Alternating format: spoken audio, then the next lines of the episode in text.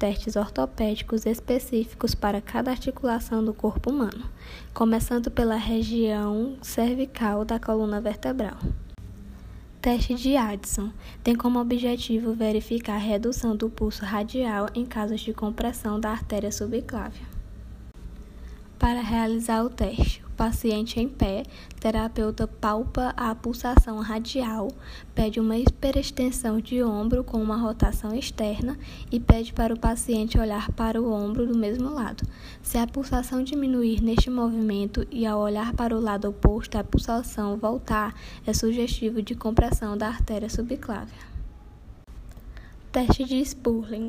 Avaliação: Síndrome da face articular e compressão da raiz nervosa.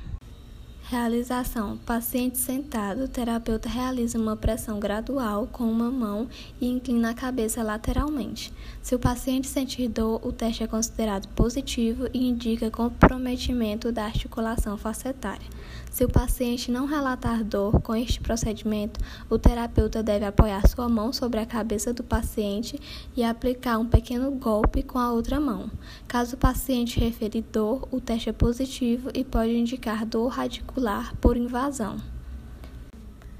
Teste de compressão cervical de Jackson. Tem como objetivo identificar compressão discal ou irritação da raiz nervosa. Realização: paciente sentado com cabeça em posição neutra, terapeuta realiza uma compressão com inclinação para o lado acometido. Se o paciente relatar aumento da dor, é sugestivo de compressão discal. Quando inclinar para o outro lado e o paciente relatar alívio da dor, é positivo para compressão discal e se relatar queimação ou parestesia, é sugestivo de irritação da raiz nervosa. Teste de Lermit. Posição do paciente: O paciente deverá estar sentado sobre uma maca com os membros inferiores estendidos.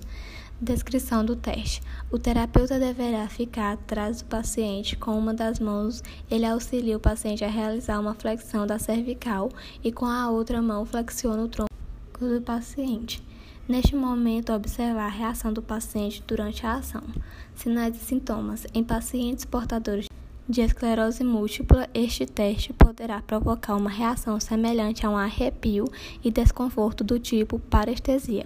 Em pacientes com suspeita de meningite, a manobra de Lermit poderá provocar uma forte dor do tipo ardência ou agulhada. Também neste teste, fique atento à reação de proteção neural que todos os pacientes manifestam, que é o reflexo dos joelhos, a fim de minimizar o estiramento neural provocado pela flexão da coluna região torácica da coluna vertebral. Teste de Adams tem como objetivo a busca por um sinal físico de rotação vertebral fixa da coluna. Finalidade: verificar a escoliose, cifose ou cifoescoliose. A execução. O paciente deve se abaixar para frente, mantendo os pés juntos e os joelhos retos. Os membros superiores devem estar pendentes, com as mãos aproximadamente ao nível dos joelhos. O paciente será avaliado pela cabeça ou pelas costas. Deve-se observar o alinhamento da coluna vertebral e procurar por qualquer assimetria no tronco seja a nível do tórax ou da cintura. A coluna vertebral deverá estar retilínea e não haver assimetrias no tronco discinesia da escápula ou escápula alada. É a alteração dos movimentos normais da escápula originado por diferentes causas. A simples alteração do movimento, independente da causa, é chamada de discinesia da escápula. Nas lesões do nervo torácico longo, o ângulo superior da escápula se desloca medialmente e o ângulo inferior se desloca lateralmente. A extensão do braço à frente do corpo vai acentuar a escápula alada.